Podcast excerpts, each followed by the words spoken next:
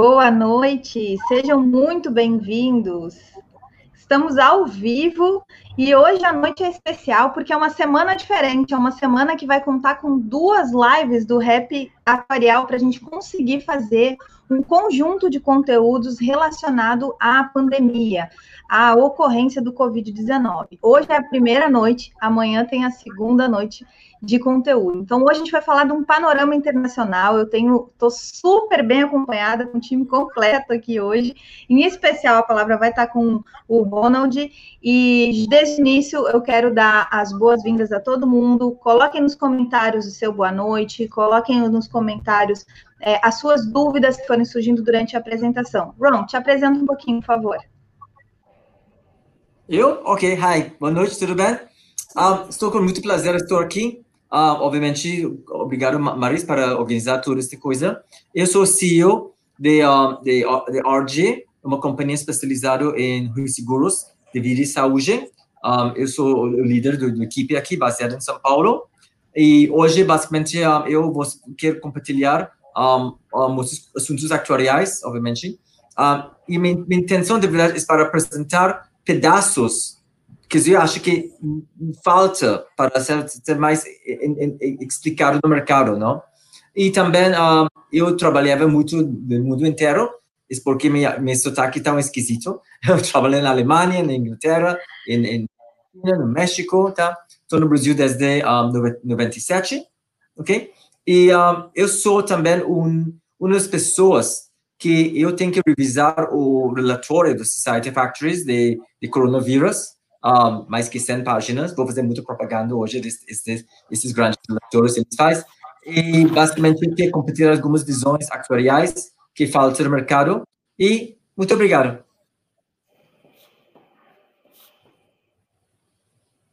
Eu que agradeço, João, por ter aceito o convite. A gente vai logo ter a participação e a contribuição da Raquel. Raquel, te apresento um pouquinho. A Raquel, olha, ela já contribuiu várias vezes aqui, mas para quem ainda está vendo ela pela primeira vez, por favor, te apresente. Obrigada pelo convite, Maris. É sempre uma honra e um prazer poder trocar ideia com uma audiência tão é, nobre e, e, intelectual e que gosta de participar, que isso também faz toda a diferença. Então, obrigada pelo convite, pela oportunidade de trocar ideia com vocês. Bom, meu nome é Raquel Marimon, sou atuária de formação e diretora executiva da unidade de negócios Prospera, que é a unidade de consultoria atuarial e regulatória, na Funcional Health Tech. É, então, e trabalhei aí especificamente sobre Covid, né? Tenho trabalhado como curadora de conteúdos do site juntas, juntoscontraocovid.com.br e também uh, nos estudos publicados pela Funcional e Prospera sobre curva epidemiológica. Muito bom. E Felipe, por favor, te apresenta também.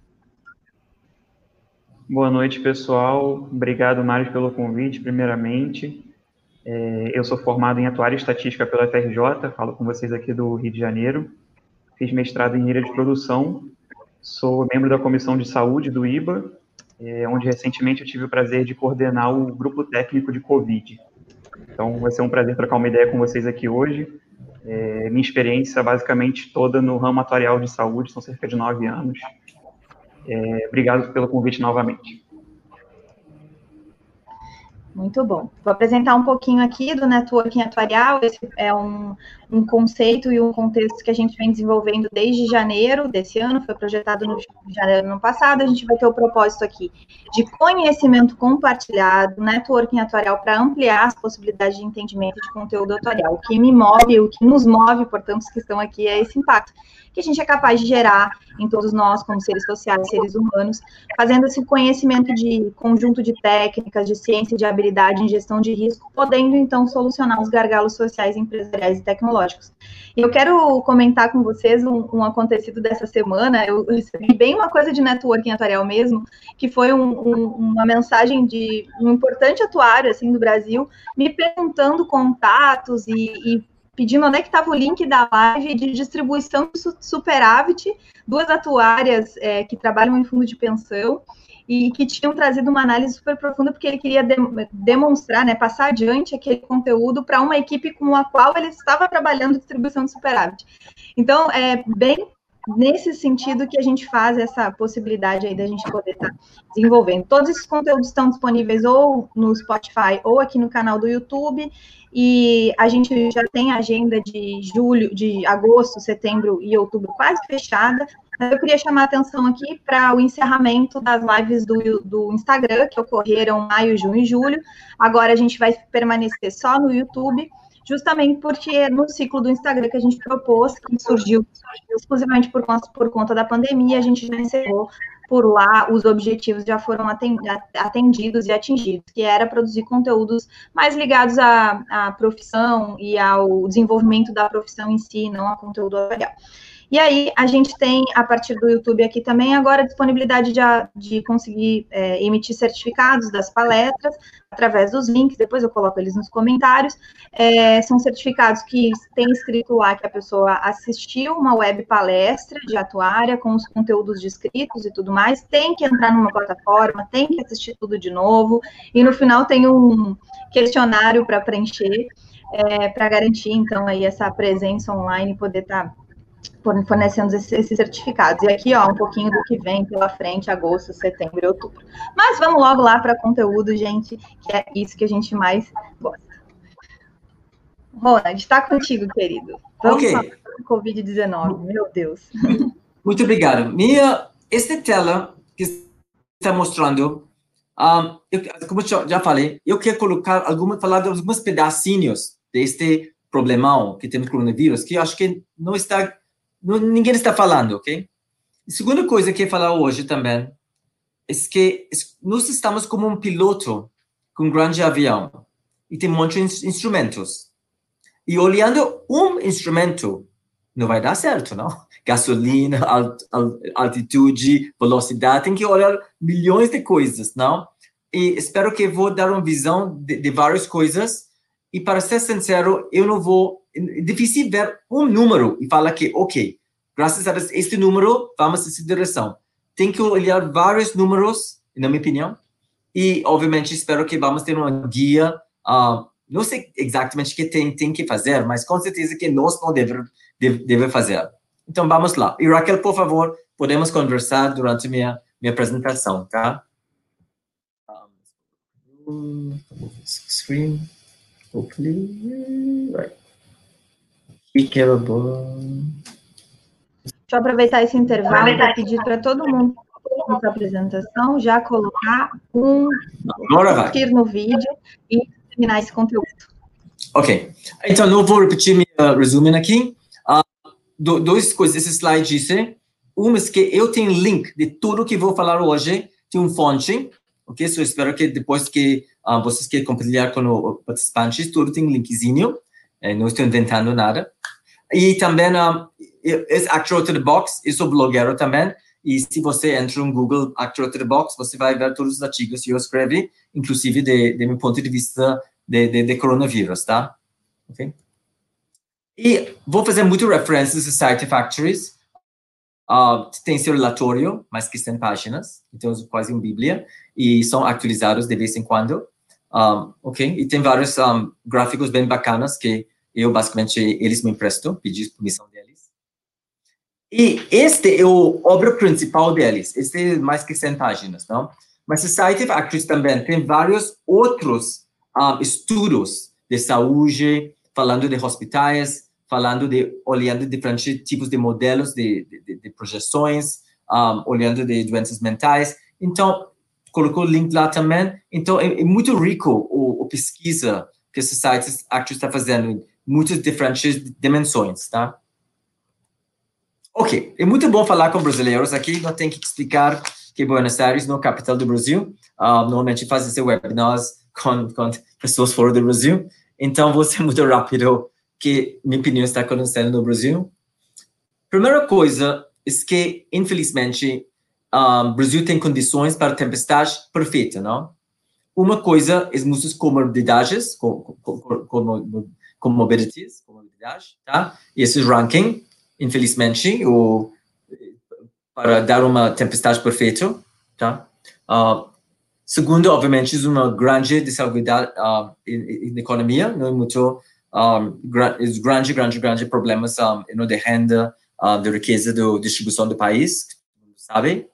E também, obviamente, escolaridade, não? Um, este mostra um mapa do mundo e um, pessoas que mais, têm mais educação, até 15 anos de educação, está em azul, bem you know, escuro, que é Estados Unidos, Canadá, Austrália, um, Europa, e mais esquerda, obviamente, os países que têm menos educação um, para a população em geral. Infelizmente, o Brasil está no rango de 7 e 8 anos, não? Então, esta é uma mistura de, de educação, de renda baixa e, obviamente, comorbidades um, you know, prevalente, não? Que este vírus, infelizmente, está aproveitando desses três um, pontos, desses pontos fracos dentro dessa sociedade brasileira. Ok? Esse primeiro gráfico eu vou mostrar antes que vou começar os números. Esse é onde está o Brasil. Este gráfico mostra no x-axis embaixo a frequência dos casos reportados por milhão. Ok? So, eu sempre falo que esses casos por milhão. O Brasil é alto, tá? Tem coisas pior. Chile é muito pior. Panamá, Estados Unidos, Peru, tá? E o y-axis, y, lado esquerdo, está mostrando os mortes por milhão, tá? Eu nunca vi outro gráfico assim em nossas apresentações, tá? Sou Site Factories e eles fizeram a atualização de, para mim, para nós, dia 27 de julho. E este mostra, obviamente, Bélgica é o pior de fatalidade, não? O pior, tá? Brasil, obviamente, não é legal. Brasil é mais ou menos metade onde Bélgica está em termos de fatalidade, tá?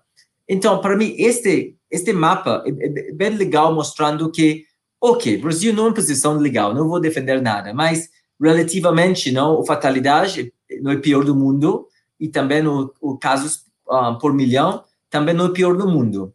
Então, mas é, é, é, é, triste, obviamente, não? Mas eu sempre gosto este gráfico, que nunca vi outro lugar. Ele fala que tudo relativo, não? O que significa isto? Podemos fazer o pesquisa online? Não sei. Se não, posso pular, mas vamos tentar pelo menos. Primeira pergunta. Temos a pesquisa online, sim. Sim. Os mortes diárias do Brasil antes do coronavírus. Quantas mortes o Brasil teve antes do coronavírus, não, por dia?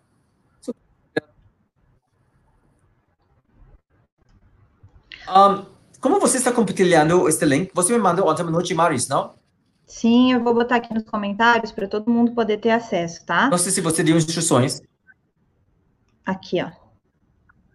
Gente, é, vocês vão entrar no eu site mente.com. Vocês estão me ouvindo?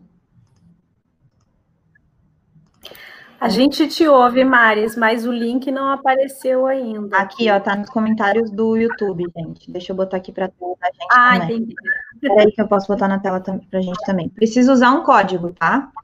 Precisa usar o código para as primeiras duas perguntas, é 47, 85, 71. Vou botar eles aqui, ele aqui nos nossos comentários. Segundo, Ctrl V. Aí, esse é o código as perguntas 1 e 2, 47, 71, 85. Usa esse código e responde a primeira pergunta. Entra nesse site e responde a primeira pergunta. Assim que vocês responderem, o resultado vai aparecer aqui na tela. Vou tirar a tua tela, Ronald. Vou botar a tela do resultado aqui. Dá uns minutinhos. Raquel, tu quer comentar alguma coisa enquanto a gente espera uns dois, três minutinhos até todo mundo responder? Claro, claro, com certeza. Eu acho que é, a perspectiva que o Ronald traz para a gente é muito interessante, porque é relativizar, né? Eu, eu, falei muito nas poucas reuniões ali que eu participei do grupo de, de trabalho, de discussões com o IBA sobre, sobre Covid e tudo mais. Eu sempre coloquei, gente, tem que relativizar. Claro que quando a gente olha em números absolutos, o Brasil tem números absurdos, gigantescos. Claro, somos um dos maiores países do, do planeta, é claro que os nossos números vão ser maiores. Então, quando você relativiza, você enxerga a situação com uma forma muito mais precisa. Um outro ponto que eu sempre comento é a regionalização.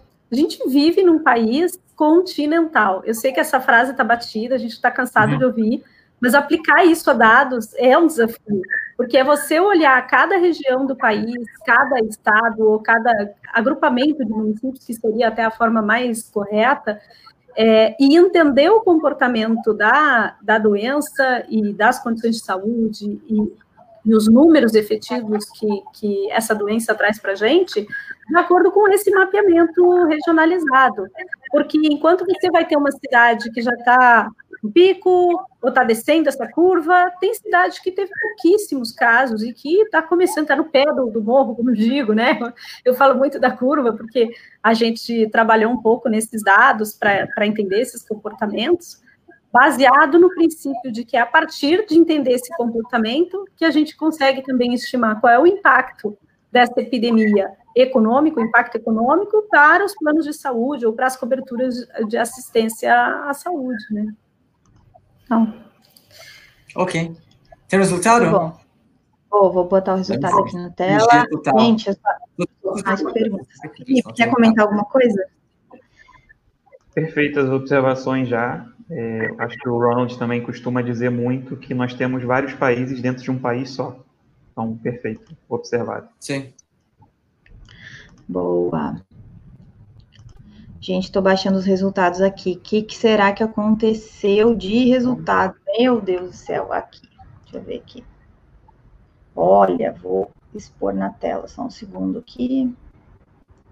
Presente. Aí. Aqui. Vou tirar tua tela, tá? Vamos, só um segundinho. Share screen. Não, tudo bem.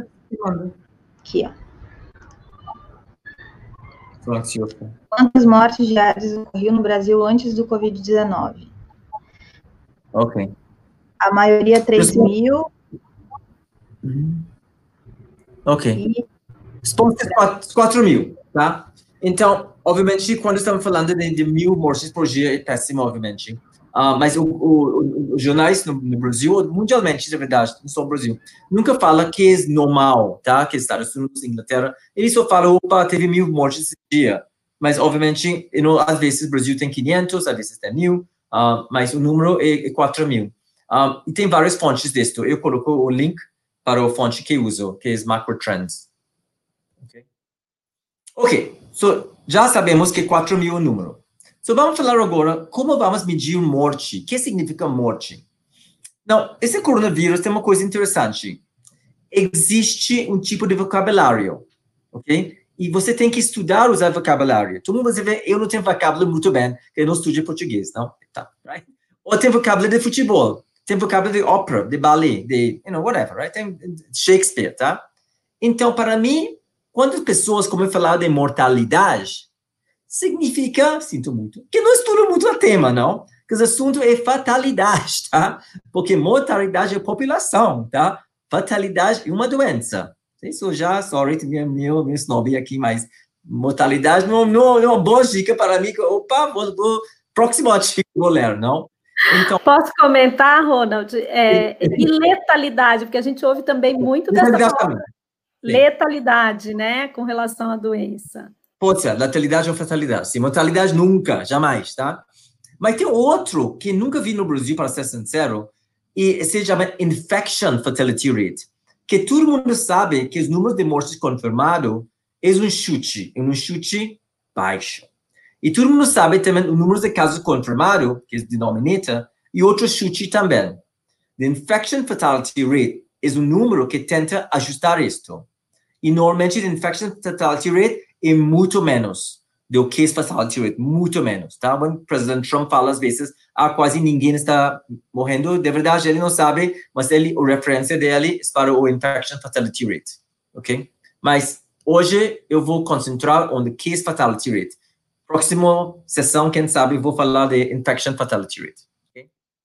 Este, mim, de novo, Society Factories tem esta visão, falando que, ok, sabemos que está errado o case fatality rate. Que tal usamos o número de casos reportados, mas vamos olhar os casos 14 dias atrás, tá? Então, não vamos usar mortes até agora e casos até agora. Sabemos é errado. Então, que tal que as mortes sempre têm um lag, não? Demora para chegar. normalmente um mês, mas vamos exagerar, vamos a 14 dias, tá? So, este primeiro gráfico verdinho parece ebola, não? Que começa com 30%, não? Tá? Mortes, this is depois de mil mortes foi, foi reportado no Brasil. So, mortes dividido por casos, 14 dias de, antes, 30%. Oh my God, ruim, não? Mas calma, com o tempo, este número está baixando, não? Para you know, um pouco mais de, mais ou menos, esse número está vendo de 5%, não? Então, se você olha outro número, aqui lá, você vai ver o case fatality rate com o traço de 7 dias, tá? Muito melhor, não? Porque já 7 dias não é tão longe de 14. E, finalmente, esse, olhando o que normalmente reportado no lag, um, números de mortes hoje, com casos hoje, você vê este, este número azul lá. Então, esse é outro exemplo de piloto. Não pode olhar um número. É melhor olhar dois ou três números e você sabe mais ou menos o fatality rate está, vai ficar dentro dessa faixa. Não vai ser verde, não vai ser azul, tá? Mais ou menos, minha opinião, vai ser mais este, um, este vermelhinho que está olhando lá. So, a primeira dica fala, não olhe um número, olhe tendências e tenta, you know, olhe diferentes, diferentes perspectivas também. Ok? Ok, outro mais, é, tudo relativo, esse de Estados Unidos, bandeira americana, e mostrando o que é fatality rate por idade, tá? Um, acho que tem esses números de Europa e Estados Unidos. Não sei, Raquel já viu, viu no Brasil, não sei. Não vi um fonte um, you know, do Ministério da Saúde, pelo menos.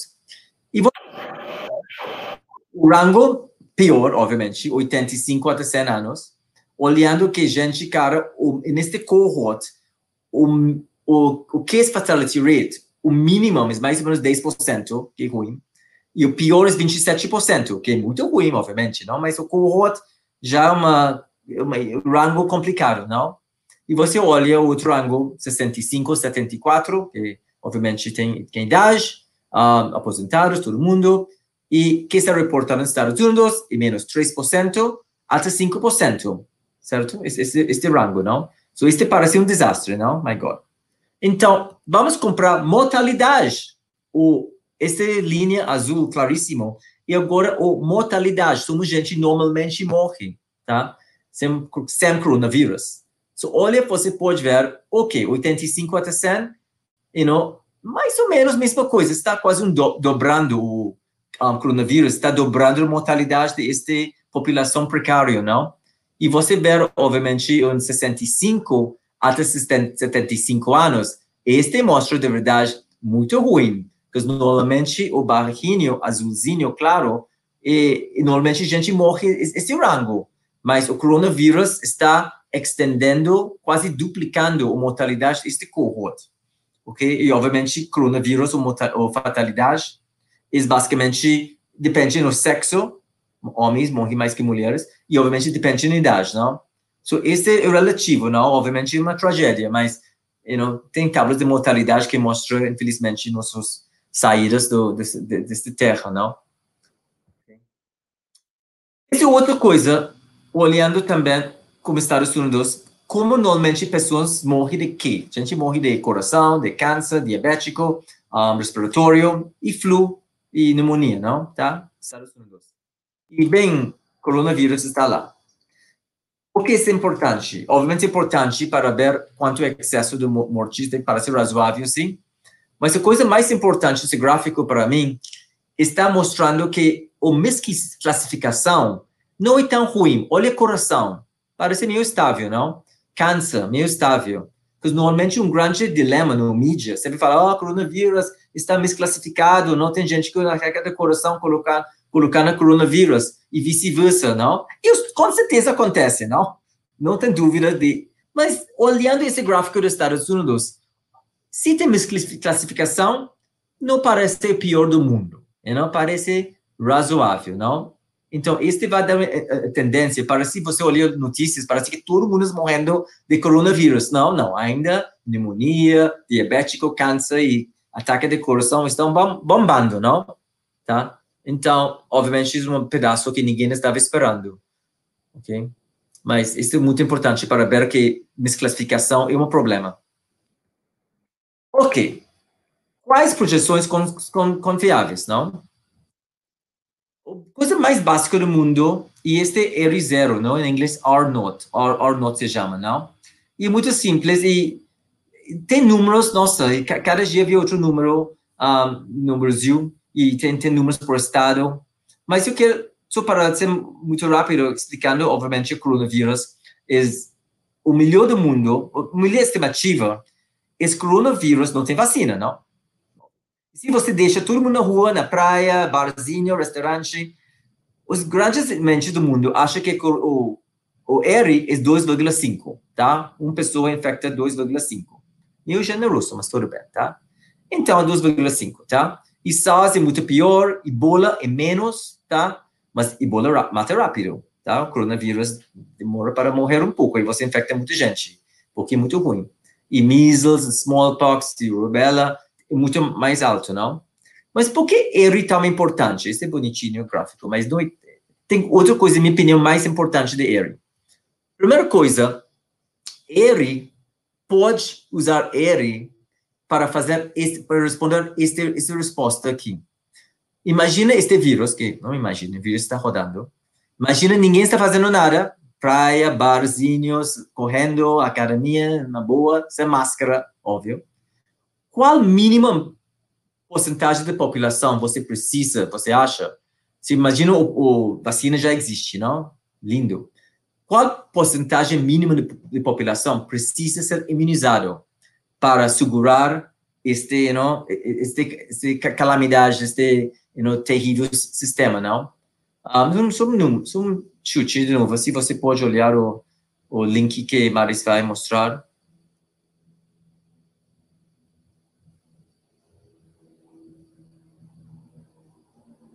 Tá nos comentários aí, o link direto. E quem tá lá no MEI.com pode usar o mesmo código anterior, que é o 47 85 71. Aí a gente vê o resultado. Bota lá, gente. Óbvio, tudo isso é teoria, não? Porque tem muita gente que não gosta da vacina, né? óbvio, não? Mas falando teoreticamente, com esse coronavírus que tem um R de 2,5, se ninguém faz nada, não tem, não tem vacina, não? E não tem máscara, não tem social distancing, não tem work from home, nada. Qual porcentagem da população precisa ser imunizado para deixar todo mundo controlar o, vírus? É, e aí, até trazendo um pouquinho de informação complementar, né? Só para a gente ter uma referência aqui. Exatamente. Sarampo, por exemplo, né, que é altamente contagioso, que tem um R de 18 para cada uma pessoa infectada, ele infecta outras 18 pessoas. E aí o Ronald colocou muito bem que sobre essa doença nova, a gente não sabe qual é o R dela, vai levar um tempo para a comunidade científica ter certeza de qual é esse R. Ele tem variado, e como é que a gente vê o R, né? A gente vê a partir da primeira pessoa infectada numa população, numa região, numa cidade, que é quando a gente consegue mapear exatamente quantas mais aquela pessoa infectou, que é o R0, como, como é zero, porque é no momento zero. É, e, e, esse R0 tem sido, tem estudos reportando de 2 até 7, né? E aí, sarampo, para trazer a relação, são 18, e aí o nível de imunidade, que é de pessoas imunizadas que você precisa para ter uma imunidade de rebanho, é proporcional a esse R aí. Vamos ver o que, que o povo, o que, que o Ronald diz para a gente que esse 2,5 é, é, qual seria a imunidade necessária para um R de 2,5? Está ganhando disparado aí os 60%.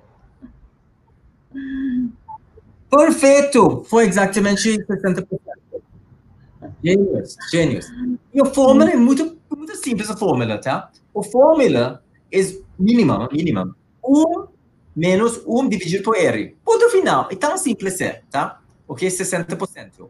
E se basicamente você tem polio, polio, por exemplo, é R 10, ok? So, basicamente você tem que imunizar 90% da população, tá? Com polio, tá? Mínimo.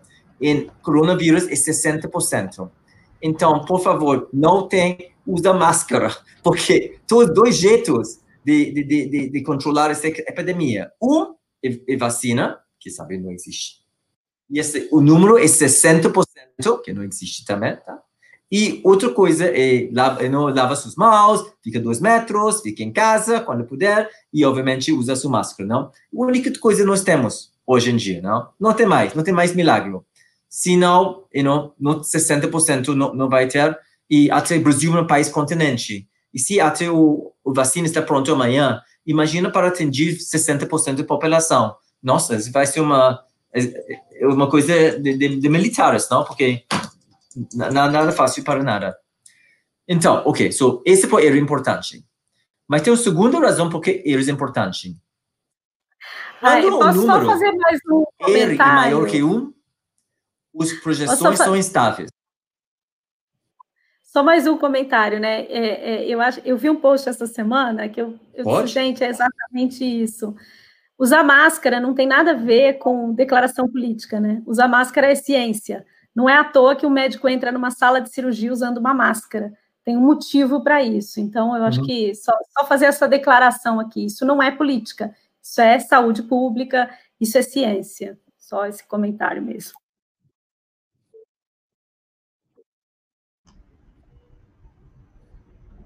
Muito bom. Gente, eu vou botar nos comentários antecipadamente o link dos próximos Esses, próximas interações, tá? Para vocês poderem. Quem está chegando agora, nessa live de hoje, a gente teve uma, umas 10, 15 pessoas entrando agora nesses minutinhos aí. Deixa eu falar, nessa live de hoje, a gente está tendo é, interações, ou seja, existem perguntas para vocês participarem e respondendo. E aí a gente projeta os resultados agora aqui na hora na tela. Então, eu já botei o link ali nos comentários para vocês responderem a próxima pergunta. E se vocês quiserem voltar nas anteriores, no final da live eu boto aqui o resultado também. Quem está chegando depois, aproveita para responder mesmo as anteriores também. Ron, tá contigo. Ok. Esse, esses quesitos que mostrando aqui, AEGME, YYG, YY, um, G e E, e, e um, HME é o, uma, uma instituição um, acadêmica que Bill Gates, ele dá muito dinheiro, tá? Ele, Bill Gates aposta que esses são os mais gênios do mundo, tá? E o Casa Branca usa esse site também. Tem o link do outro página, ok? HMI. Quando o Casa Branca, Dr. Fauci está falando, está falando esses esse números desse site. E esse site faz números para o Brasil, tá? So, então, ok, esses Estados Unidos, obviamente, mas eles fazem o favor de fazer Brasil. So, atualmente tem 95 mil mortes, e este HMI, o famoso, ele acha que em, em, em, quatro semanas, que não é muito longe, vai ter esses dois números, não? Okay? O YYG é de MIT, e ele tem um outro método, tá? Eu não vou falar de método, sou usuário de números, não de não, não projeto de números. YYG fala mal de IHMI, fala mal, tá? E ele tem outra maneira de fazer as coisas, tá? E ele é um pouco mais optimista, tá? Mas eles falam tem outro 500, ele faz outro modelo, tá? E finalmente, outro modelo é, okay? é fala que não, não, não, não, não, todos os números são errados, porque tem muitas mais mortes que você não está contando bem, tá? E este é vai falar que tem 180 mil em quatro semanas. Oh, sorry, esses os novos mortes, tá? Isso falando que os mortes vai para 95 mil até 180 mil. Novas mortes. Mortes acumuladas, é importante. Mas esse, esse modelo é meio maluco para que obviamente esse número 500 mil. É meio extremo também, não, ninguém acredita nisso. Mas eu acho que é interessante olhar o rango, não? E a razão que o rango, na minha opinião, está meio you know, extremo, são quatro semanas, hein? é que R acima de 1. E R acima de 1 uh, meu, meu, meu loucura, tá? So. Esse é importante para duas coisas. Calcular o mínimo porcentagem precisa vacinada e ele acima de um dá problemas de, de projetar, para ser sincero. Então, esses são os, os links dos, dos, dos, dos, gênios, que já mencionei antes. E eu gosto de chamar a atenção o último link na página, a tendência de taxa de, de, de reprodução, tá? Este foi um relatório, foi um, lançado o dia 26 de julho, e teve dois, um, ah, vários autores famosos no mundo. Um deles é uma, uma, uma gaúcho, ele tem seu doutorado em PUC, mora em Londres, tá? Uh, ele trabalha ele trabalha na equipe de Neil Ferguson, e Neil Ferguson é considerado o o, o data scientist com mais experiência do mundo nessas projeções, não?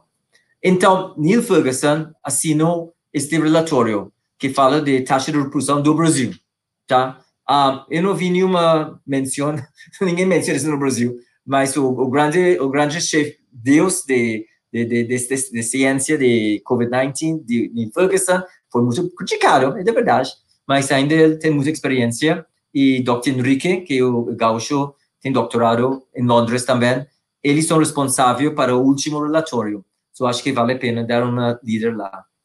Um, são sites que eu acho que mais considerados mais sérios, tá? Ok, vamos falar de excesso de mortalidade do Brasil. Sabemos que é complicado, é complicado calcular, sabe um monte de coisa complicada aqui, não? Modelos é complicado. Então, uma coisa muito simples na vida, às vezes, é quantos mais gente está morrendo este ano que ano passado. Para ter um feeling, know, onde, onde vai os números, não? Um, onde, onde vai o Brasil nisto, não? Então, mais uma pergunta aqui. O excesso de mortalidade, se nada estava acontecendo, tudo bem, seria zero, obviamente, não? Comparando janeiro de, até agosto este ano para ano passado. Mas, infelizmente, tem coronavírus. So, número, pergunta simples. Qual porcentagem de excesso de mortalidade está sendo reportado agora? Uh, e a opção D não é errônea em português. Eu entendo que D significa todos os, os números acima. So, é muito baixo, 6, é muito alto, no meio, um, como Goldilocks, não? os três ursinhos, tá? Um, minha pergunta, Maris. Dois links, ó. Link lá nos comentários para vocês responderem direto ou no código do Mente. Agora mudou, tá? 23, 30, 13. Vamos dar uns minutinhos. Enquanto isso, Raquel Felipe querem queria... fazer um adendo? Queria aproveitar para comentar, quando o Ronald citou o site do IHME, eu recomendaria que todo mundo entrasse, porque tem projeções muito legais. Além da projeção de mortes, também existe uma projeção de testagem, onde é possível perceber o quanto a gente está aumentando a quantidade de testes no decorrer do tempo. É, a gente tem também uma projeção do isolamento social. Então, a gente sabe que está ocorrendo a reabertura em diversos estados aqui no Brasil. É, por exemplo, em março, abril, a gente tinha 61% de distanciamento social, e agora em julho a gente está com cerca de 30%. Então é legal para ver evolução também e até alimentar os modelos que a gente estiver usando. É, e por outro lado, é, mesmo que não se chegue na imunidade de rebanho nesse curto espaço de tempo, também existe uma questão de comportamento de uma epidemia, né? E é por isso que a gente fala em modelos epidemiológicos, porque esses modelos, quando a gente trabalha com eles, eles conseguem estimar esse comportamento das doenças. Claro que numa doença que não se conhece, a margem de erro fica um pouco maior, mas a história mostra que, de uma forma ou de outra, com um certo tempo, realmente existe esse, esse comportamento típico, né, que é a curva, que é a montanha que a gente sobe, que a gente desce, e, e, de fato é isso que a gente tem, tem observado, e até em países que estão num tempo mais à frente da doença, é isso que a gente vem vendo, né? As pessoas já estão andando na rua com é, é, menos uh, cuidados. Opa, vamos ver os números aí. No final da. Ó, já está aumentando aí as votações. Ok, o resultado está mostrando. Ok, o meu piadinha. Yeah. Mas o, o, o resposta é D, todas as opções acima. E como é possível todas as opções, não? Ok, vou fazer referência do New York Times. Um, New York Times está chutando um, 35%, que é cidades no Brasil, ok? O Financial Times tem número no meio, um, entre Bélgica e Chile, que é 20%, tá? Ok? E nosso querido transparência registrocivil.org.br no Brasil está mostrando que 6%, ok? Então, obviamente, é um desses números, não? Tá? Então, se você olha quem morreu até agora este ano, seguindo esse site, uh, agora, uh, até hoje, é 720 mil pessoas, e quantos morreram ano passado, desse mesmo período, é 774 mil mortes, tá? 6% mais, que é errado, obviamente, não? Mas a coisa mais interessante disso, que eu gosto de olhar isto, é olha SRAG, não? o respiratório, síndrome respiratório não agudo, não? Ano passado, nesse época, esses oito meses, era sete meses, 900 mortes. E este ano, agora, 11 mil mortes, não? Então, este mostra claramente a misclassificação do, do, do, do, coronavírus, obviamente, não? E não vou culpar, não quero culpar o governo do Brasil, nem Financial Times. O problema do, do Brasil é que acho que ninguém estava esperando um pandêmico. Ninguém, agora, o mídia quer Brasil reporta mortes cada dia, com preferência duas vezes por dia, não? Impossível! O país não estava preparado para fazer isso. Existe um site, se chama mortality.org, que acho que são até menos que 20 países que são considerados a melhor mortalidade do mundo. E o Brasil não está lá, que não tem melhor dados de mortalidade do mundo. Um país que está incluído é Canadá. Canadá não é ótimo país, ótimo dados, mas Canadá não está capaz de mandar informações mensalmente, semanalmente. Agora tem cinco províncias de Canadá que está fazendo, entregando resultados cada duas semanas. Ontário não está incluído nessas cinco províncias. Né? Então, nada contra o Canadá, nada contra o Brasil.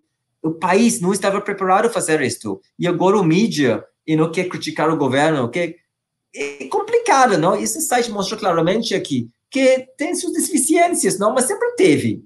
E ninguém estava esperando essa pandemia, não? Então, um, então, é óbvio, existe um número entre 6 e 35, onde vamos saber um dia, não?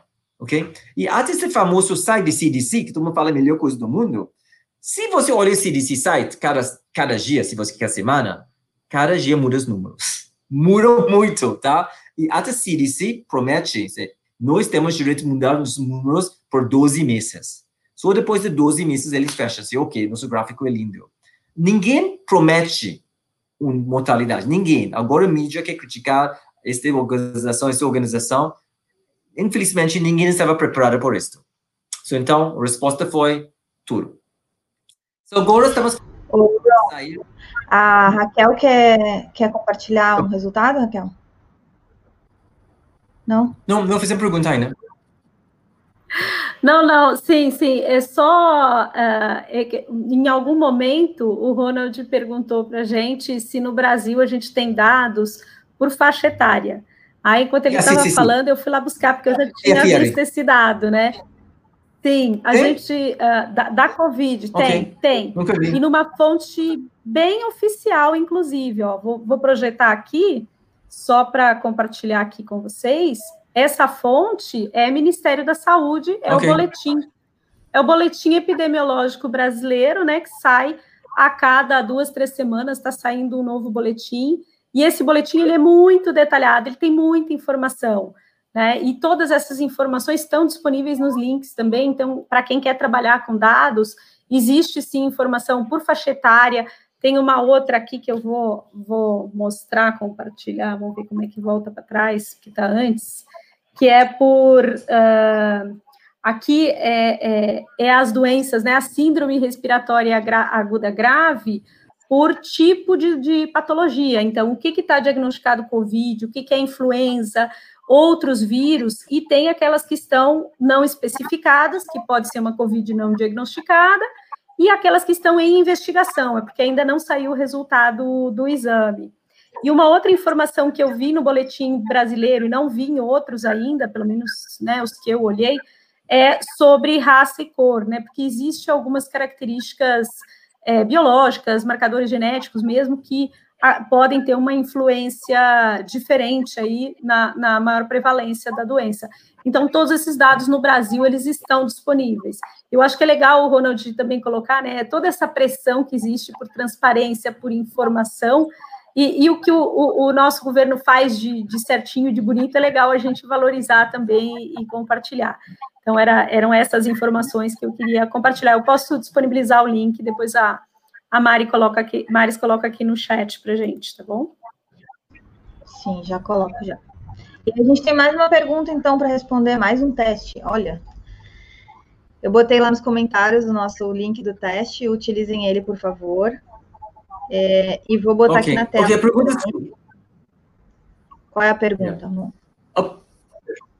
A pergunta é isto: nós temos que abrir, reabrir a economia, não? Todo, todo mundo. Eles falam, ok, se você tem um, um teste positivo para antibodies, não? Você pode sair na rua. Até gente está falando, deveria ter um certificado disto. E você só você pode entrar no avião com esse certificado, eu acho maluco, mas tudo bem, não. A gente vai vai pegar o vírus ou não receber o certificado e pode dar muito errado. Então, a pergunta é simples. Existe testes, testes para antibodies, anticorpos, existe, ok? So, vamos falar que você está em um lugar, qualquer teste não é, não é perfeito, não? So, vamos falar o erro do teste 5%, por exemplo, não? E só tem prevalência de 5% de pessoas que têm no coronavírus no país, não? Ok? O problema é isso. Qual é a probabilidade de o falso positivo? Ok? So, não é pegadinha. É 5% de prevalência, ok? Se chama attack rate também, da população. E o teste é 95% certo, tá? So, tem um teste de 95% e tem prevalência, attack rate, de 5%. Qual porcentagem que vai ser errado esse teste? É, gente, aproveita os minutinhos. Essa é a revisão, né, de, de probabilidade. Muito legal. E, e, legal comentar também é, que existem vários tipos de teste de, de diagnóstico, né? Então, a gente, quando, quando fala em teste de anticorpos, está pensando geralmente no IgG e IgM, que é aquele teste, e, e tem os que são de método rápido, né? Que o resultado sai na hora e que tem sido uma, uma grande discussão, inclusive foi no mês de junho incluído no, no rol dos planos de saúde, aí logo em seguida caiu essa decisão, porque ela tinha sido uma decisão por força de, de liminar, por força de decisão judicial, tem um debate importante justamente porque determinados métodos, determinados testes têm eficácia para determinados é, é, condições é, de saúde específicas, né? Esse GGGM especificamente, ele tem uma, uma janela ali de aplicação muito específica, que é a partir do sétimo dia de, de sintomas até o 35 dia de sintomas, e com mais acuracidade a partir do 15 dia de sintomas. Então, imagino que você já está 15 dias com sintomas, se seus sintomas são leves, você provavelmente já está no final do seu ciclo, e aí sim é que o teste se torna efetivo. Então, qual é de fato é, é, a relevância, né? Até porque existem outros testes, como o PCR, ou a própria anamnese e um conjunto de, de outras hipóteses diagnósticas que podem ser eliminadas a partir de, de uma tomografia de tórax ou de N outros exames. Então, tem, tem uma discussão quente aí nesse assunto também, Interessante, mas vamos ver o que, que as pessoas é, é, votaram aí. Tá empatado. Oh. ok. Well, pelo menos tem um, que a resposta é 50%, tá? Uh, basicamente, tem um artigo que o, o NPR, que é o, o National Public Radio dos Estados Unidos, tem um linkzinho lá, eles teve um grande artigo que fala exatamente isso. Tenho modelagem dentro do artigo. Um, ah, eu tenho modelo também para checar eles. Se alguém quer um Excel, manda um e-mail, tá? Um, ah, prevalência 5%, false positive 5%, teste 51% errado, tá? Se basicamente a prevalência é 10%, tá?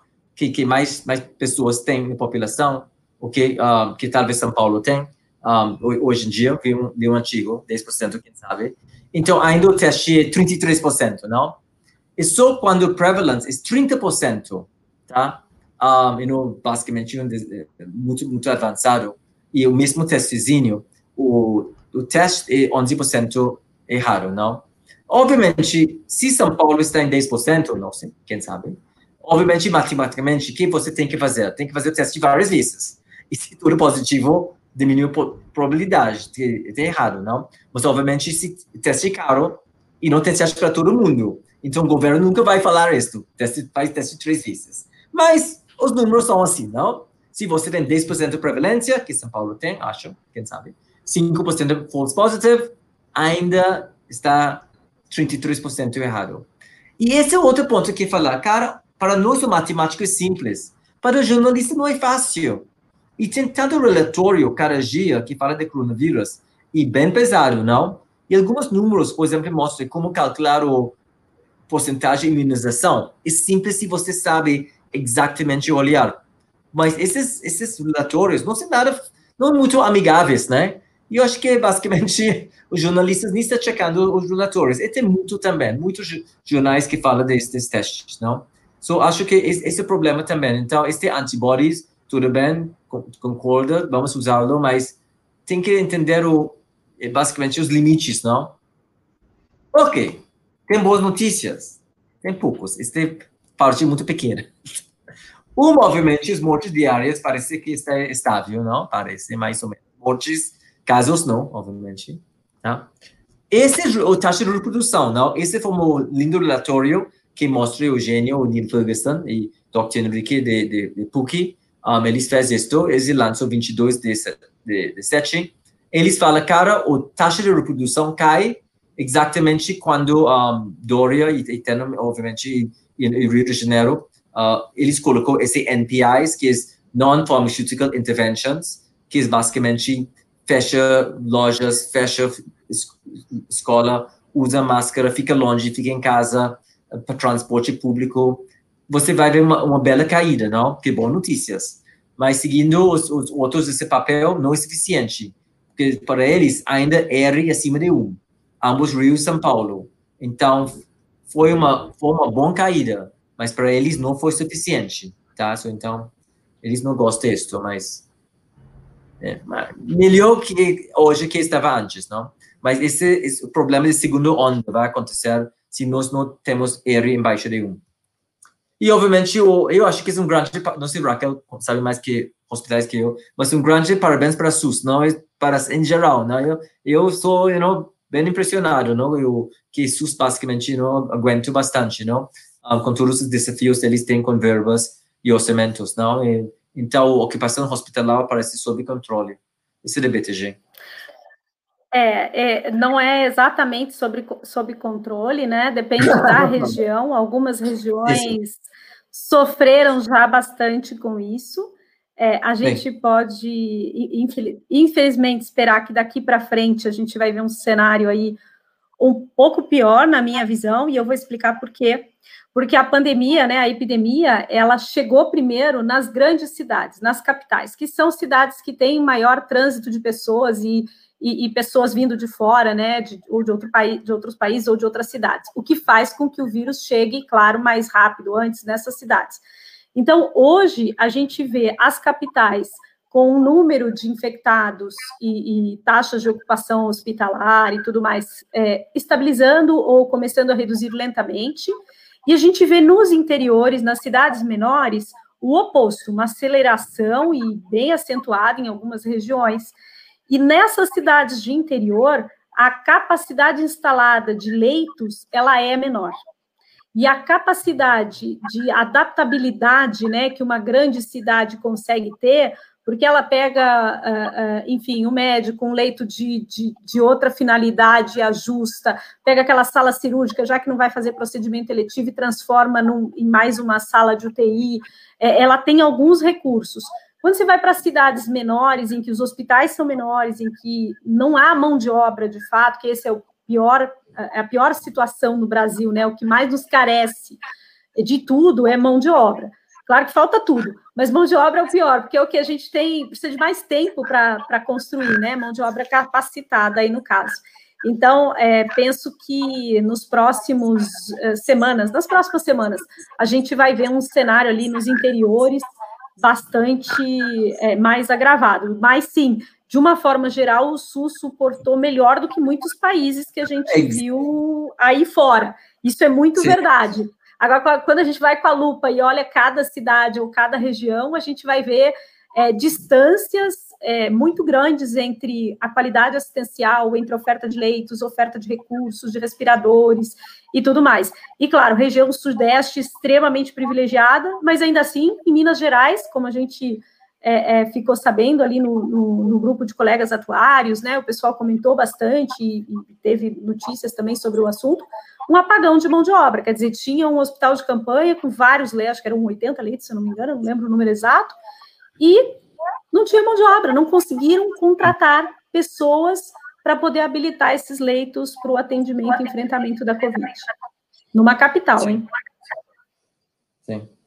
Então, obviamente, estou mostrando só São Paulo aqui, senão podemos falar toda noite de cada cidade. Mas, Raquel, você tem razão, mas sou meio paulista e São Paulo é o motor do Brasil, não? E Rio de Janeiro. Então, Rio também está estável também. Este, Raquel, não entende esse slide. Este mostra, de, se chama mostra todas as vacinas e boas notícias. Aparentemente, tem quase 300 vacinas, fica no fase 4. Os jornais só falam uma ou dois. Parece que a humanidade depende de uma ou dois. Não sei se é Money, todo mundo fala que é uma, dois ou três, três máximo. Mas aparentemente, seguindo esse slide de, de drug trials, está o link lá, está atualizado cada dia, está quase 300 uh, vacinas na última fase, que acho que é ótima notícias, não?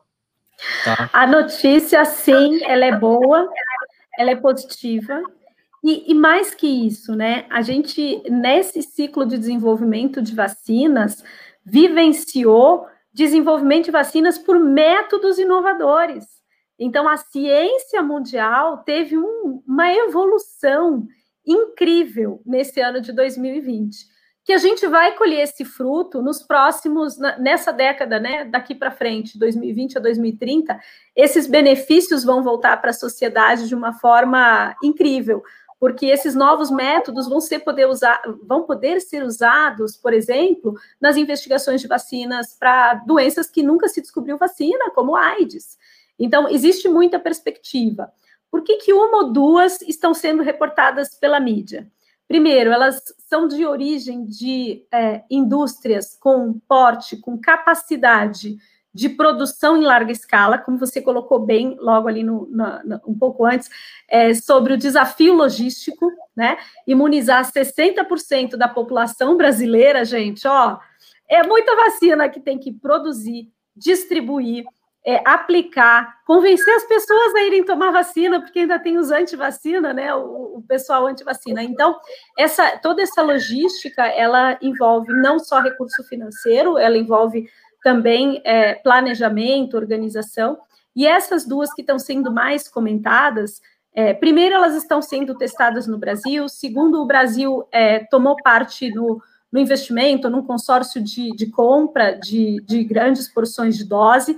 Então, aqui no Brasil, são as que têm maior chance da gente ter acesso a elas, se elas de fato foram, forem efetivas. É por isso que se fala tanto delas e se fala pouco das demais. Sim. Acho, Mas acho, acho que bônus tem 300. Sorry, desculpa. Tem dois pontos muito importantes nesse slide, que é, como vocês disseram, a gente dá muita importância a vacinas, mas os medicamentos que estão sendo testados, os que a gente está avançando, também são muito importantes para a gente conseguir diminuir a fatalidade né, das nossas infecções. É, e sobre a vacina, a Fiocruz já divulgou que tem 100 milhões né, acordadas com a com Oxford, 15 milhões chegariam, a previsão seria para dezembro desse ano, 15 milhões para janeiro do ano que vem e 70 milhões, caso dê certo, para os dois primeiros trimestres de 2021. Então, só com a vacina de Oxford, que a gente teria seriam 100 milhões de imunizações numa suposição que tudo dê certo, né? Isso seria quase 50% da nossa população brasileira. Sim. Ok, então, essas boas notícias, quase 300 já fazem 4, então. Okay. Por favor, fique à vontade de checar esse site cada dia para ver o progresso. E o mercado financeiro recuperou. E, no mercado financeiro falamos do, do, do, do, do salto de, de, de gato morte. O minha piada de, de mau gosto, obviamente. Se, se você tem uma gato morte e joga no chão, ele vai pular, não? Então, é basicamente dead, dead cat bounce. Então, obviamente, as ações brasileiras recuperaram um, bastante, que Estou procurando boas notícias, você não me mata, tá? Ok? Ok, são finalmente as boas notícias, tá? Então, reabertura, tá? Obviamente, como vai reabrir o mercado, tá? Tem um slide tão importante aqui, uh, esse slide aqui, que do governo de São Paulo, muito bem feito dentro do esse, esse São Paulo governo, não? E esse slide, para mim, mostra três coisas interessantes aqui. Um é que um gênio do governo, obviamente, já admitiu que vai ter duas ondas, tá? Eu não, eu não mudei nada desses slides. Eu tenho um pau de açúcar, não um grande montanha, uma pequena montanha lá. Um gênio já falou, ninguém fala do mercado, mas esse público vai vai ter outra segunda onda, tá? E outro mostra também, uh, vai, a recuperação vai ser muito lenta. Esse slide vai. E esta curva se chama o, o Nike Swoosh, ou às vezes diz que é uma coisa de hockey stick, tá? Hockey stick, porque o mais optimista não vê que a economia vai, vai, vai pular o mais rápido, rápido possível, não? Que o mercado financeiro está achando nos Estados Unidos. Mas esta pessoa que ajuda, obviamente, uh, uh, o governador de São Paulo, Dória, para pre preparar isto, mostra duas ondas, dois, dois ondas aqui, um, bem devagarzinho, ok? E, e nós, aí vai demorar para caramba, ok? So, acho que ninguém, ninguém comenta muito desse slide, mas existe, ok? Acho, acho uma ótima colocação, Ronald, e a gente vê assim, tem uma análise econômica, né, já de, de, vários ciclos de crise, que fala quando a crise chega, é, quando ela é muito profunda, a recuperação é muito rápida. Eu acho que é daí que vem o otimismo de acreditar que essa recuperação vai ser esse, né, essa coisa mais acelerada.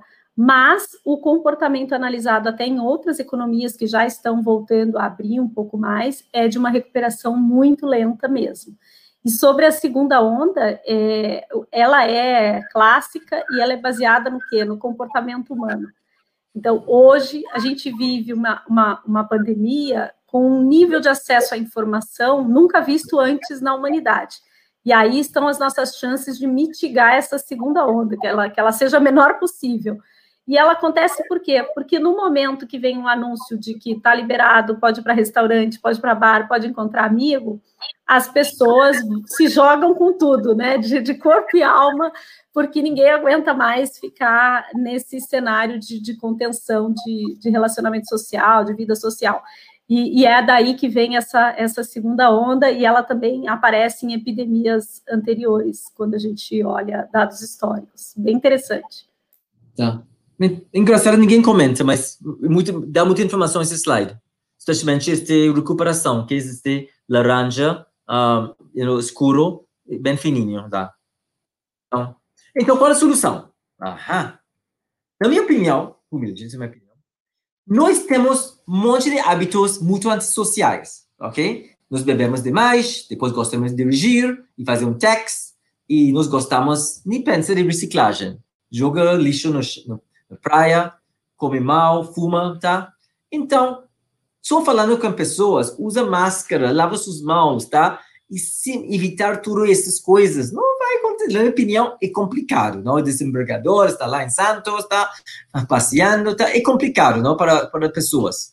Ah, então, na minha opinião, deveria utilizar uma um mensagem que se chama Behavioral Economics para tentar para mudar o mente de pessoas não faz isso, não?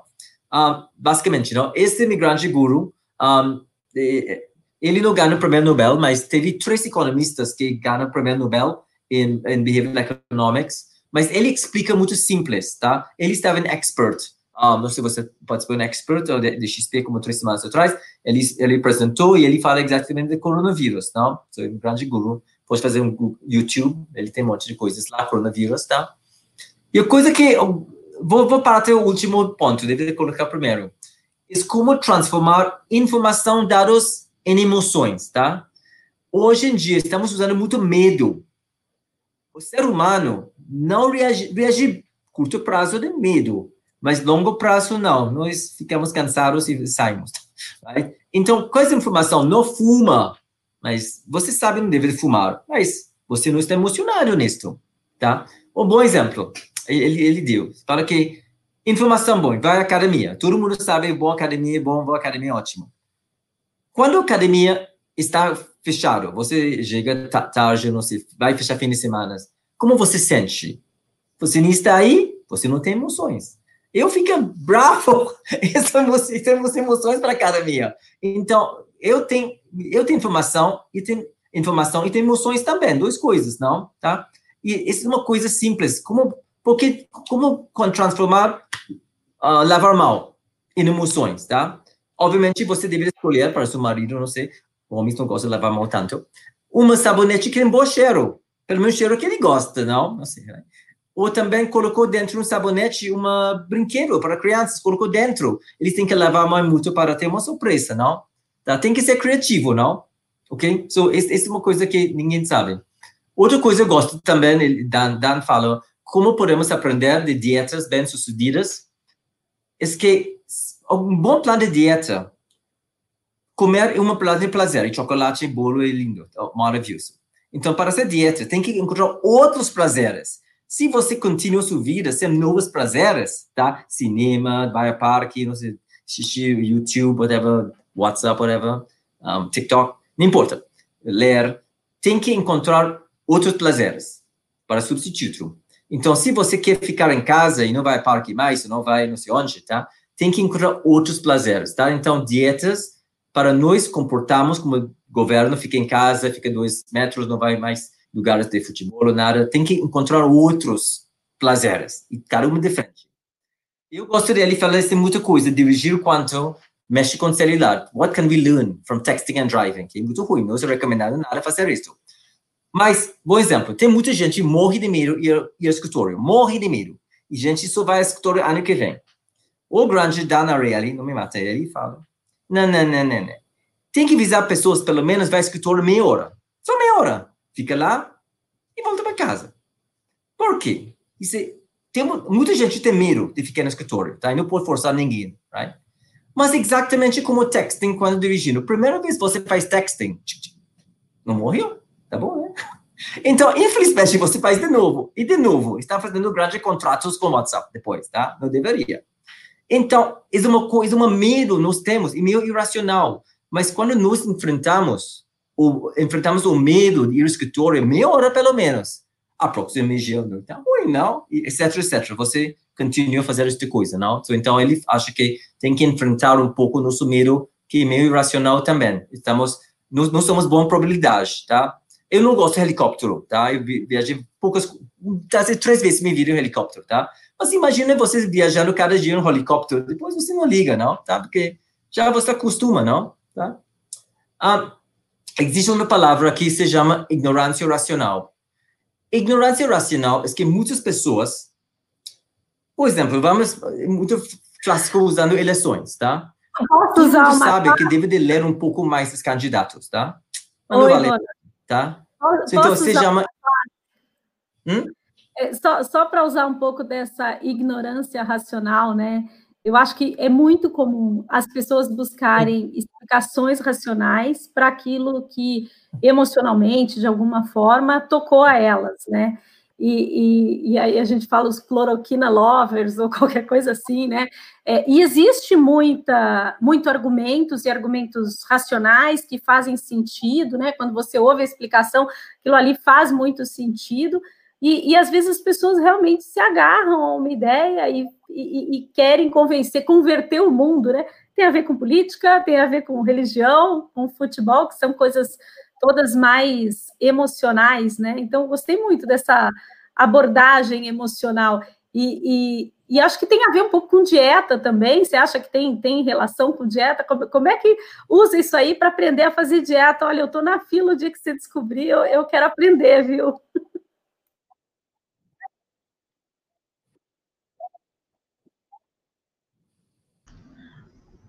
Ô, tá. Raquel, deixa eu aproveitar e... essa tua. Deixa eu aproveitar eu essa tua pergunta. Bom, deixa eu aproveitar essa tua pergunta, Raquel, só para trazer a, a, os artifícios utilizados na nutrição, né? Dado que eu tenho as credenciais aí de nutricionista também, mas são coisas do tipo assim: se você cumpriu o, o cardápio essa semana, então você ganha o direito extra de ir ao cinema e aí é sem pipoca, sem refrigerante, enfim. Ou você vai ganhar direito a comprar uma blusa nova para o trabalho. E aí você vai botando metas de coisas que a pessoa gosta com base no cumprimento da dieta, né? E aí, eventualmente, até metas acima de recompensa de roupa muito bacana, por exemplo, enfim, fazer esses, esses, esses links, né? E eu gostei muito da, da questão das crianças, porque as crianças, elas me parecem bastante é, é, empolgadas, assim, e, e, bastante cativadas para se cuidar em relação à pandemia, às vezes até mais do que os adultos. Acho que o, as escolas fazem boa bom trabalho nisso já há muito tempo, quando vai tratar também de ecossistema e tudo mais, aí aquelas crianças que ficam em casa fechando as, as torneiras, desligando as luzes, né, de casa, e, e as, eu gostei muito dessa habilidade com crianças pequenas, né, de colocar brinquedos dentro da água, ou seja, quais são os brinquedos dos adultos que funcionam na hora de adquirir novos hábitos, hábitos de higiene que são tão importantes, né? Quais são os brinquedos de adultos aí, como o cheiro do, do sabonete que o, o Ronald trouxe muito bem. E a outra questão que eu gostei a, do gráfico de São Paulo, se fosse o Rio de Janeiro, eu até desconfiaria, né? Se fosse um gráfico do, do, do, estado do Rio de Janeiro, eu até desconfiaria que teria sido em homenagem, mas não é, né? De São Paulo.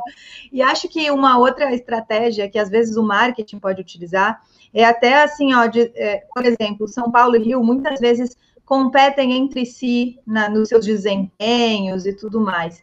E aí, daqui a pouco, em São Paulo, uma boa justificativa para que as pessoas tenham cuidado na saída é não vamos transformar esse gráfico num pão de açúcar, né? Porque São Paulo não gosta de homenagear o Rio de Janeiro.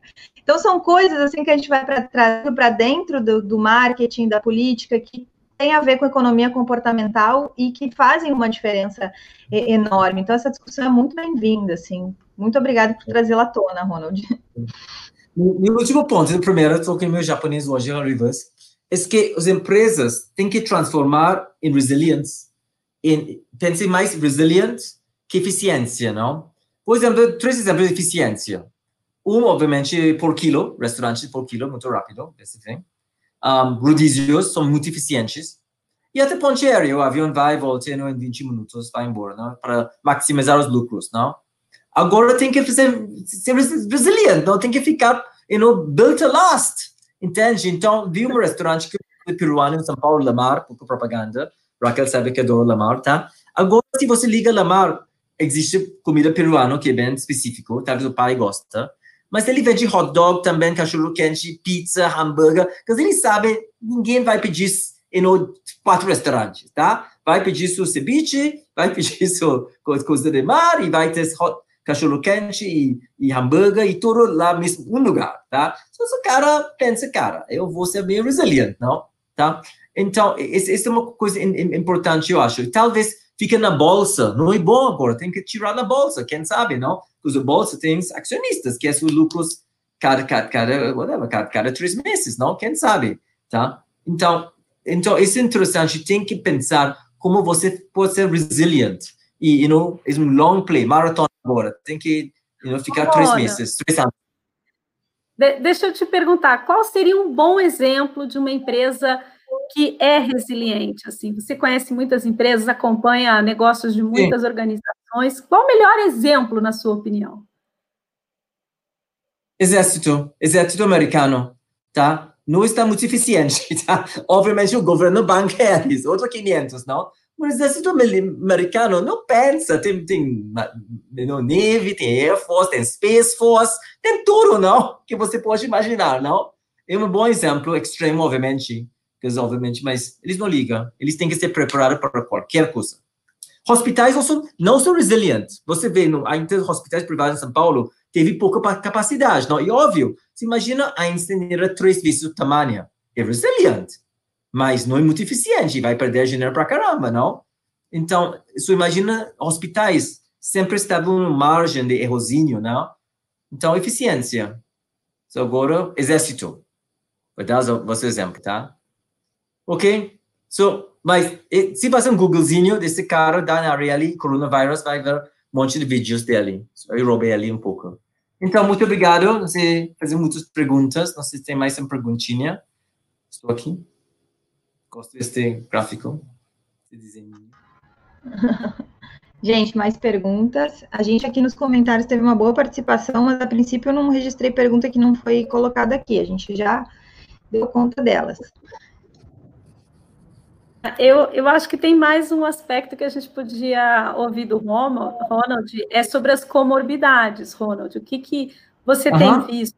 A gente olha números, estatísticas, mas é, você tem visto comportamentos diferentes uh, fora do Brasil? O que, que você observa? Ok. Ok, basicamente, que os side factories, citando eles, eles têm uma comparação, eles sempre olham, como se chama? Um, influenza. Com, a gente morre de influenza. Eles hoje quais comorbidities de influenza. E os três suspeitos normais, não?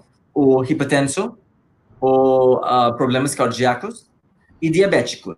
São os campeões, tá? Influenza, mata gente. Tá? Infelizmente, também coronavírus, três coisas bombando também, tá? Hipertenso, tá problemas cardíacos e também um, e diabético, não? Mas um novo fator entre o coronavírus, que novíssimo, é obesidade. E obesidade acima do IMC de 30, 30 uh, número de 30, tá? Então, é claramente, obesidade não está ajudando, tá? É muito pior e chama atenção, é for, fora da curva. So, com certeza, das três coisas, mais o obesidade agora, infelizmente. É, nos, nos, últimos dados brasileiros, a gente tem também cardiopatia como uma comorbidade bem expressiva, diabetes, doença renal, neurológica, e aí as, as respiratórias entram na sequência. Até me, me surpreendeu bastante, uh, porque eu esperava que as, as, as doenças pneumológicas, né, respiratórias, fossem top ali. É, e, e, e, surpreendeu, né? Mas é, é, esses são, são os números. E se é um cardiopata obeso, então é, o risco é bastante aumentado, né? De, de ter a, a infecção com maior severidade. Nesse gráfico, Raquel, eles são dados do Brasil, é isso? Isso, esses são os dados do último boletim epidemiológico, da, o, o mesmo que eu já compartilhei, que já compartilhamos o link, né? Ah, ele, ele é dados até 27 de julho, então bastante atual. E esse gráfico são apenas pessoas com 60 anos ou mais, né? Que é onde as comor comorbidades acabam tendo uma influência maior e ele mostra uh, uh, como ela interfere no óbito e, na verdade, na severidade. Então, você tem casos com mais severidade em pessoas com essas características e parte delas evoluem para óbito. Muito bom. Raquel, meu ponto de vista também é que o futuro de vida, de seguro de vida no Brasil, obviamente, coronavírus é um fato, não? E, na minha opinião, este vai ser talvez a possibilidade de companhias de seguros vai melhorar sua subscrição. E é difícil pegar quem vai ficar com coronavírus, óbvio. Mas é muito fácil fazer perguntinhas. É diabético? E, e obesidade? Ou sua hipertensão? Vamos fazer uma medida. Ah, entende? Acho que companhias de seguros têm que ser, deveriam pensar em ser um pouco mais sério e faz um mini check-up, mini, mini coisa check-up, tá? Manda para uma clínica, faz algumas hipertensão, ataque ataques, estava, you know, um, mobilidade. Porque, cara, se nós não temos vacina, ou vacina que de verdade existe, you know, eficiência, não? E lembra com vacina, existe sete tipos de coronavírus, que eu saiba, assim. E não tem vacina para seis, tá? Essa é no, novidade, não tem. HIV não tem uh, vírus, não, não tem vacina ainda de HIV, tá? Faz tempo a HIV aconteceu dos 70, não, anos 70, não? E obviamente todo mundo sabe que o, acima de 69 anos, os vacinas não são muito, não tem muita eficiência também, não? Tá? Então, eu, óbvio, vai ter vacina, óbvio, vai ajudar. E até a vacina para o influenza nem tem 50% eficiência, não? Algo relativamente simples, não? Relativamente simples. Então, óbvio, vai, vai, vai ajudar, não? Mas quanto este para baixar o R, acho que estamos tentando fazer isto, não? Sinto para ser um pouco mais pessimista, mas. Mas é uma realidade, Ronald, eu concordo com você, é um desafio enorme.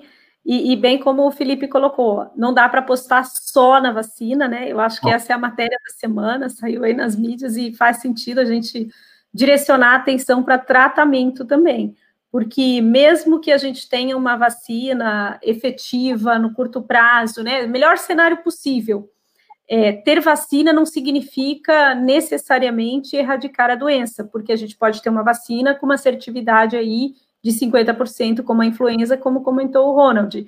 E aí, nesse cenário, você ainda vai ter casos de Covid, é, essa doença, ao longo dos anos, ela pode evoluir. Então, hoje já existem várias cepas, né, várias, várias origens da, do coronavírus em si. A, a Covid em si, ela, ela já tem três três que eles falam, né, uh, origens específicas, uma que é, é, a Covid da China, a Covid da, ali da Europa e a, da, e a que veio do, de uma parte, de uma região específica na Ásia, e, e, e, a gente não sabe se a vacina é efetiva para todas essas, esses três tipos de origem de vírus, né, é, aqui no Brasil, tipicamente, a maior parte dos casos é da origem europeia mesmo, mas a gente tem prevalência é, da de origem asiática e da, da, de origem chinesa numa, numa menor proporção, mas tem. Então, é, tem muitos Cs aí. Então, olhar tratamento é importante, e nesse ponto a comunidade científica fez uma produção, fez não, vem fazendo uma produção incrível, assim, de artigos, de conhecimento, de informação, e o desafio é a gente se manter atualizado, que não é fácil, né, dar conta de, de olhar tudo, e acho que ninguém olha tudo, né, a gente olha com viés, olha com uma, com foco, com alguma ênfase, porque olhar tudo realmente só máquina para olhar tudo, é, e, e, filtrar aquilo que realmente tem relevância e que é sério e que foi feito com, com critério, né, com, com método científico robusto. Então, tem, tem muito estudo com 37 pacientes, com 15 pacientes, Uh, mas aí você olha um, um, estudo super mega, mega gigantesco, com 86 mil pacientes. Poxa, que legal, mas aí você vai ver, não, mas só analisaram o prontuário, não teve, não teve uma seleção de perfil e tal. Então, é, tem os dois lados, né? Porque nem só um N grande garante o sucesso no estudo, tem que ter método científico mesmo. Então, é, é um desafio fazer toda essa peneira, entender, escolher o que, que é verdade, né? E, no fundo, é, de uma forma ou de outra, a gente sempre se conecta com a nossa emoção. Como é que você decide aquilo que é verdade quando você tem três, quatro fatos muito bem argumentados, muito bem sustentados, né? Você vai para suas origens, você vai para aquilo que você tem é, de raiz no seu aprendizado, na, na sua história de vida. Então, é, é ter método para ler artigo também, tem, tem, tudo isso, né? Tem, tem muita coisa aí para a gente evoluir enquanto aprendizado na, na linha acadêmica e principalmente enquanto sociedade. Mas vou, vou lançar uma pergunta aqui para todo mundo. O que, que vocês, cada um de vocês, tem feito para se proteger? Quais são os recursos que vocês estão usando aí? Quem quer começar? Para mim? Para todos. Pode começar você, Ronald.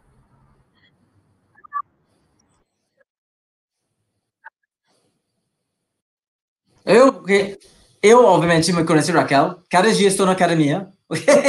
Ainda, já voltei. Estou correndo no parque cada dia também. Mas na academia eu tenho luvas de, de, de cirurgia, eu tenho uso luvas acima desse coisa, eu tenho visor, eu tenho máscara, eu tenho tudo. Porque eu vou cada dia à academia, então tenho que me proteger. Mas, em comparação, eu não estou fazendo nada. Não vou bar, não vou restaurante. Eu tento lavar meu carro o mínimo possível, uma vez por mês.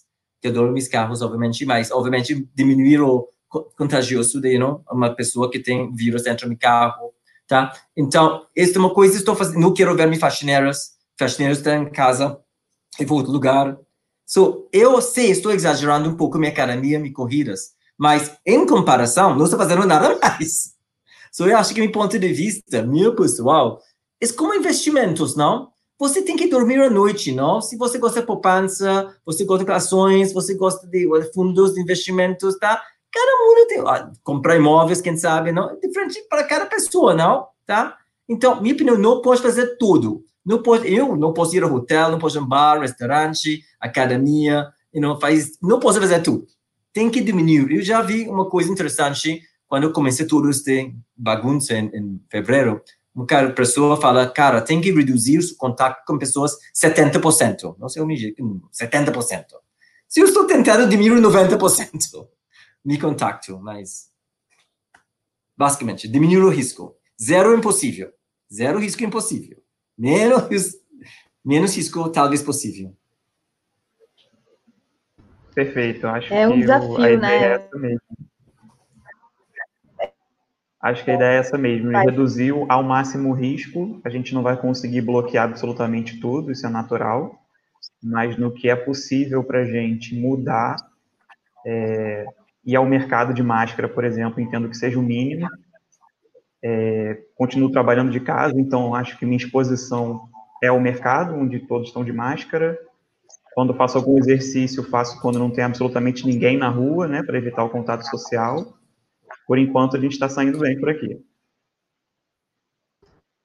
Essa pergunta é muito pertinente, Raquel, porque é o desafio aplicado ao dia a dia de cada um de nós, né? E aí, quando o Ronald traz as questões de economia comportamental ou de comportamento humano influenciando, na, nada melhor do que pensar o que a gente mesmo faz, né?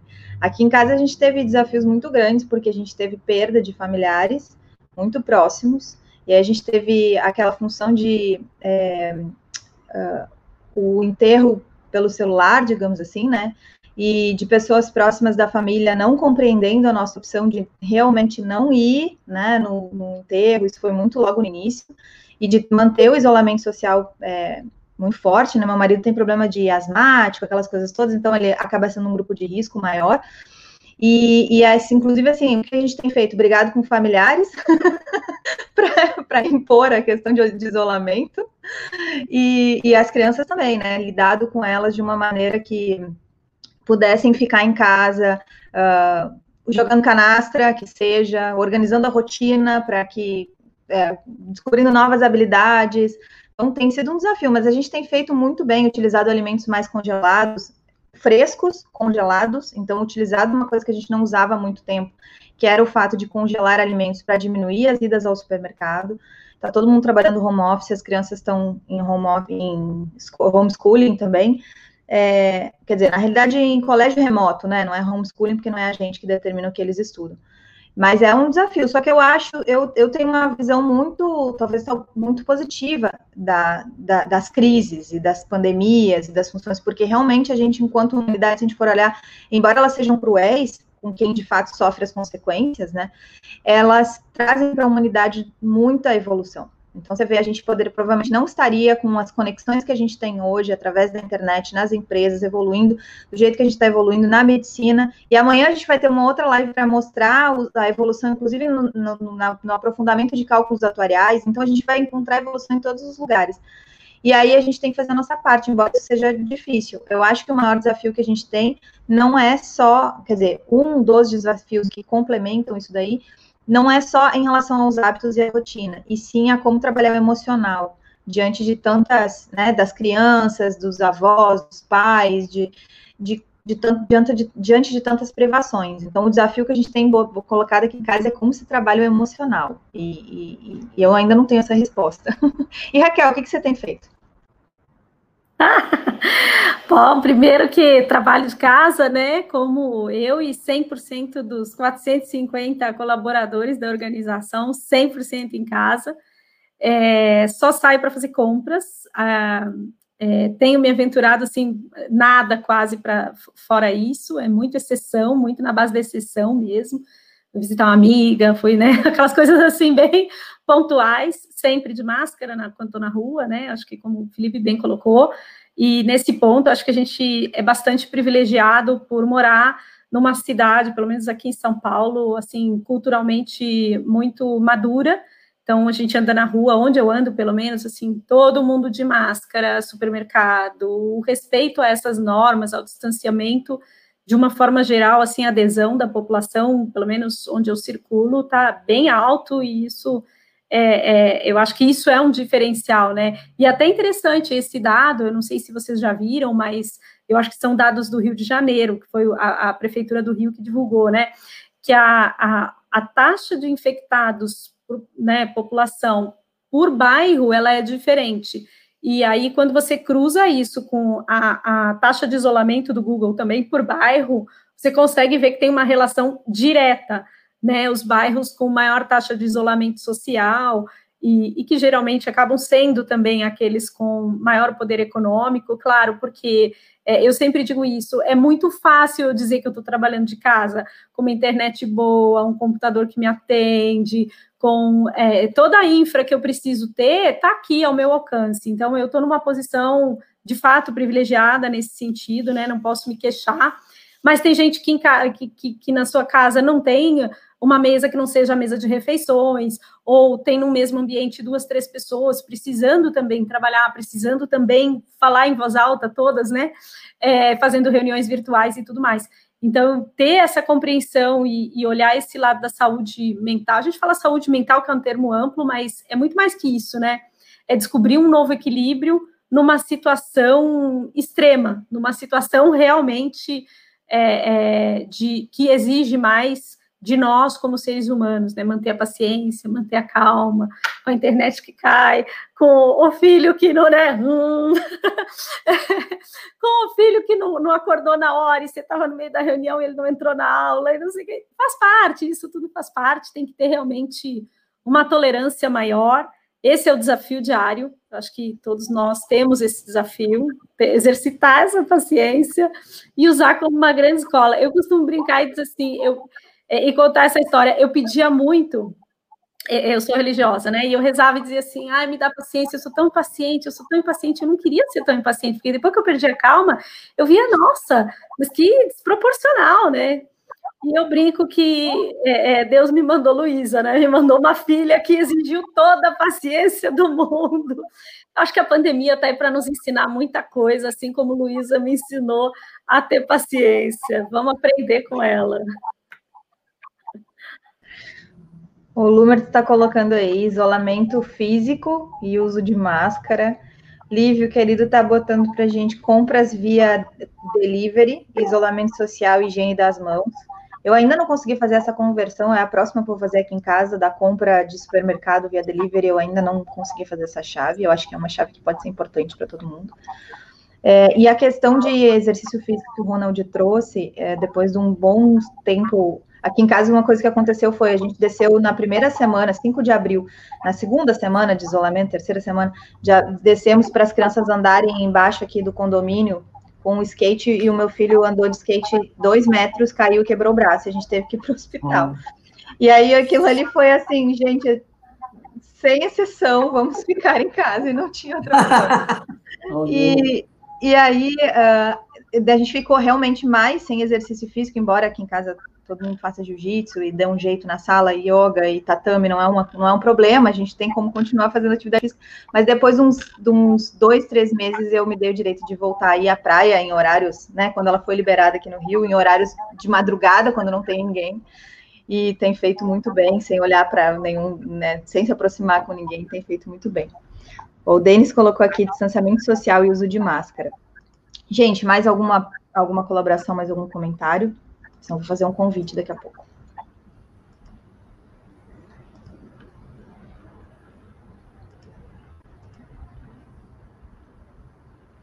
Fazer um convite, então, para todo mundo.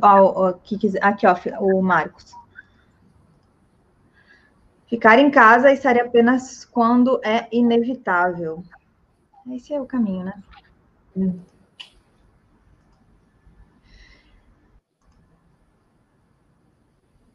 Do slide atual. Aqui. Gente, vou fazer o convite, então, para a nossa live de amanhã. Amanhã a gente vai estar discutindo aqui uh, sobre o papel do atuário frente aos impactos aí da pandemia na saúde suplementar, especificamente. Então, já reservem na agenda, é uma live extra, uma live que a gente não, não tem o hábito de fazer na quinta-feira e não tem live amanhã no canal da Natália, quer dizer que a gente trocou datas, porque a gente cuida para compartilhar esse, esse, conteúdo aí e de forma que a gente não tenha é, mesmo horário, né, sendo exibido para todo mundo poder assistir ao vivo. E aí, aqui, ó, eu queria mostrar para vocês o, a programação de setembro e de outubro, e de agosto agora, em especial Agosto a gente tem o ENEAT em casa, então tem uma semana aqui que a gente vai estar por LCA e não vai ter lives aqui no canal. E eu quero para uma live daqui a pouquinho, às 8 horas da noite, onde a gente vai estar falando sobre um curso novo de GLM, modelos lineares generalizados para seguro, com o professor Felipe. Então, às 8 horas, às 8 e meia da noite, a gente vai estar falando aqui, é uma live exclusiva, mas eu resolvi divulgar aqui para todo mundo também que quiser saber do curso. Ron, eu quero te agradecer imensamente por ter aceito o convite, por ter distribuído tanto conteúdo, por ter distribuído tantos insights. Eu tenho certeza que todo mundo aproveitou. Eu quero colocar os últimos comentários antes de passar para a palavra final. Eu? Ok. Não. Muito obrigado, foi um prazer enorme, adoro, adoro muito o formato, eu, esse debate não, entre, entre os colegas, não, foi muito interessante, muito mais, muito, muito mais, mais, mais queridos, adorei muito, tá? Então, cara, ninguém, ninguém sabe o secreto de nada, não? E, um, infelizmente, eu acho que você tem que pesquisar, pesquisar, pesquisar, e faz que é bom para você, não? Obviamente, pense em outros, não? Mas, um, obviamente, é um tema, um tema interessante, porque actuários parece uma profissão meio esquisito, mas é uma profissão que é uma oportunidade de renovar, não? De, obviamente, de, de, de mergulhar nesse número, números. Eu acho que nosso, nosso, nosso basicamente precisamos falar com o mídia, educar pessoas, não, tá? E obviamente isso é o nosso papel, não? Eu acho que esse fórum está fazendo um trabalho maravilhoso. Então, estou muito feliz para ser convidado e adorei, tá? Ótimos comentários também. Aprendi muito hoje também. Obrigada, Ron. Raquel, você vai estar aqui amanhã, né? Graças a Deus vai estar complementando também. Quer dar a tua última contribuição de hoje? Ah, agradecer a paciência de todos vocês que estão com a gente aí, de, de, ouvir a gente pensando em voz alta. Eu acho que a gente faz muito isso e, e esse formato de, de, conversa mais informal é, é, torna também mais agradável. Eu sei que muitos estão ali cozinhando, fazendo a janta, resolvendo alguma coisa, outros ainda estão respondendo e-mail ó, e, e conectado ali, ouvindo. Então, é, é muito legal essas, esse universo de possibilidades que o mundo digital traz para a gente e que essa pandemia oportunizou a aceleração de que todo mundo entrasse de cabeça nisso, né? Então, é, é, super obrigada, Maris, aí que tem essa iniciativa incrível, um canal fantástico, cheio de conteúdo bom, com gente bacana, trazendo não só ideias, mas conhecimento e, e conteúdo de valor. Então, amanhã a gente vai entrar em, outras, em outros vieses ali, né, focados até no que, no que desenvolvemos lá pelo, junto, através do IBA, né, usando o instituto que agrega os profissionais, é, e, e, acho que vai ser tão, tão gostoso, tão descontraído e tão bom quanto hoje. Muito bom. Felipe. Queria só agradecer mesmo a todos vocês, o papo foi muito legal. É, acho importantíssimo destacar o papel do atuário nisso tudo, né? A gente tem um, uma contribuição gigantesca a fazer em todos esses cenários. E voltamos amanhã para falar um pouquinho mais do setor de saúde. Muito bom, gente. Então, esse foi o Atuária e Gestão de Risco Podcast. Eu sou Maris Carolina, estive aqui hoje com o Ronald, com a Raquel e com o Felipe. E a gente falou sobre o panorama internacional de Covid, da pandemia e todas essas reflexões, incluindo economia comportamental. Esse, esse vídeo, além de disponível aqui no YouTube, também está disponível no Spotify, em outras oito plataformas através de áudio. Então, se você estiver assistindo, ouvindo a gente no carro ou em algum lugar, também pode nos buscar o vídeo no YouTube para assistir e ver a apresentação junto conosco, ou então deixar os seus comentários na plataforma que você estiver assistindo. Gente, até a próxima e nos vemos ou nos ouvimos online. You